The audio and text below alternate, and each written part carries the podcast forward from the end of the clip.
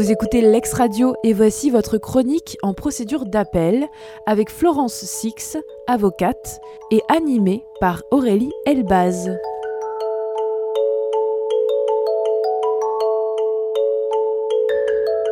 Que pensez-vous de la réforme du décret Magendie et du Code de procédure civile?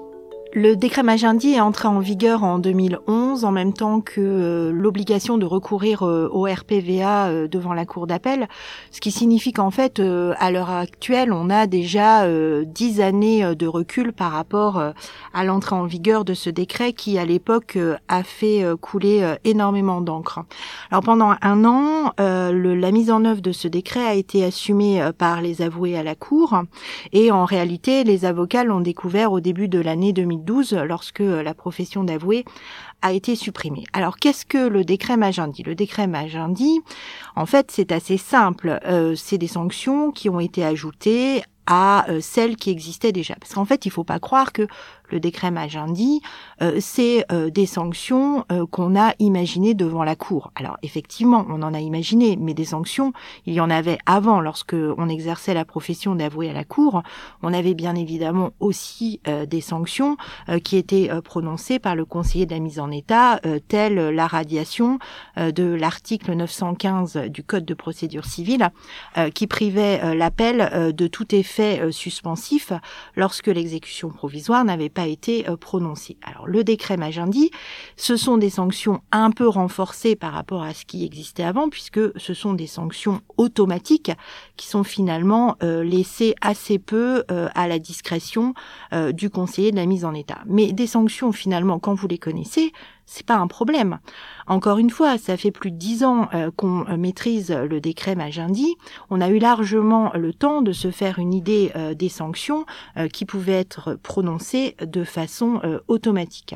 Moi, je pense que le décret Magendie en lui-même, c'est pas véritablement un problème. Le problème, il résulte plutôt de la réforme suivante, celle qui est issue du décret du 6 mai 2017 et surtout euh, de la jurisprudence de la Cour de cassation euh, qui en fait une interprétation assez euh, fluctuante, notamment sur l'effet dévolutif de l'appel sur les mentions de la déclaration d'appel et c'est véritablement cette réforme qui aujourd'hui place les professionnels du droit en difficulté.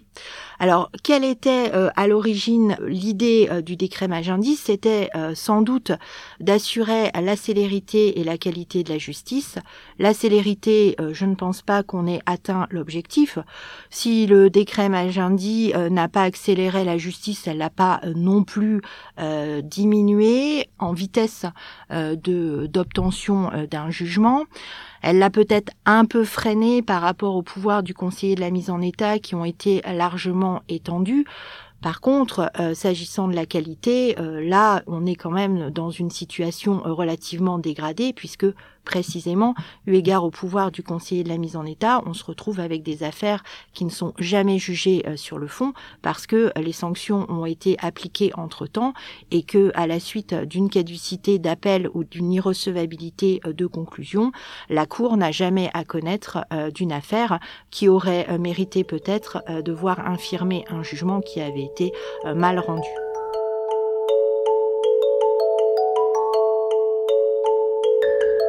Que pensez-vous de la proposition issue de la conférence des bâtonniers qui s'est tenue le 24 mars dernier, notamment sur la suppression des ruses et sanctions procédurales initiales aboutissant à un formalisme excessif?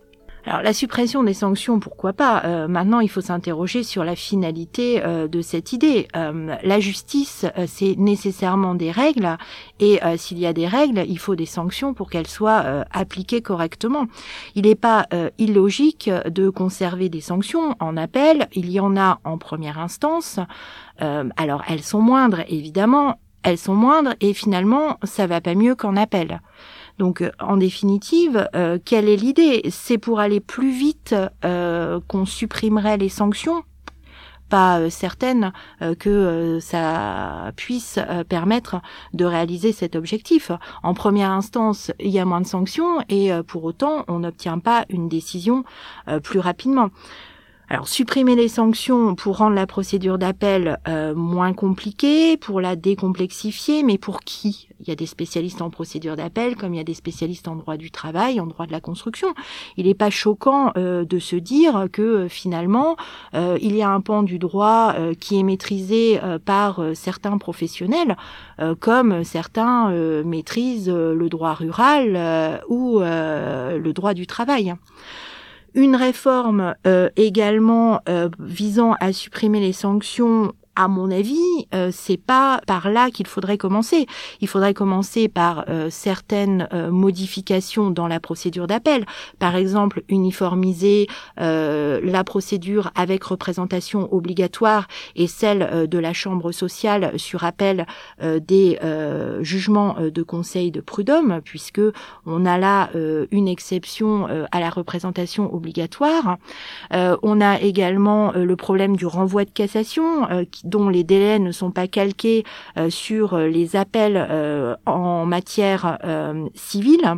Et puis, on a également cette usine à gaz qui est l'appel compétence qu'on pourrait effectivement tout à fait réécrire sans difficulté et sans pour autant supprimer des sanctions. Ça permettrait d'alléger certaines difficultés.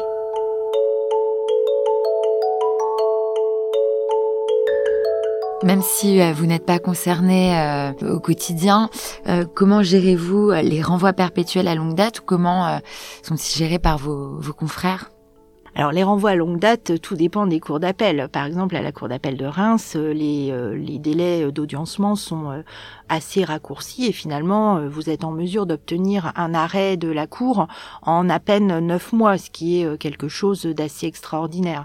Je comprends par contre la préoccupation de mes confrères qui sont dans des cours d'appel beaucoup plus importantes et nécessairement engorgées. Les renvois à longue date, euh, la seule chose qui euh, nous préoccupe, c'est bien sûr de surveiller la péremption d'instance. Mais la péremption d'instance, elle n'est pas propre à la procédure d'appel. Elle s'applique euh, également en, en, en première instance. Ce qui est dommageable, c'est que euh, il y ait des délais euh, très courts euh, pour conclure, donc des dossiers mis en état très rapidement, mais des dossiers qui restent trop longtemps en état puisque vous attendez des mois pour obtenir une date d'audience dans certaines cours d'appel.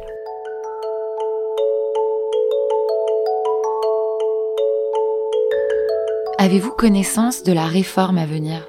Alors s'il y a une réforme euh, à venir, effectivement, euh, on en parle beaucoup, euh, il va falloir des textes clairs compréhensibles, générant des règles prévisibles, au contraire de ce qu'on peut connaître aujourd'hui avec des interprétations diverses de la Cour de cassation, notamment à la lumière du décret de 2017.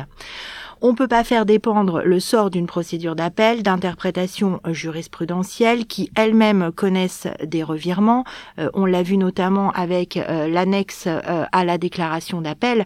Et si on doit réformer la procédure d'appel, c'est bien évidemment par là qu'il faut commencer. Alors, on nous annonce une réforme d'envergure sur la fin des choses trappes procédurales. Le garde des Sceaux a déclaré euh, qu'il fallait euh, simplifier le déroulement du procès tout en maintenant un haut niveau d'exigence pour les magistrats et les avocats qui y participent. Euh, je pense par conséquent que ça ne va pas s'attacher qu'au problème des sanctions.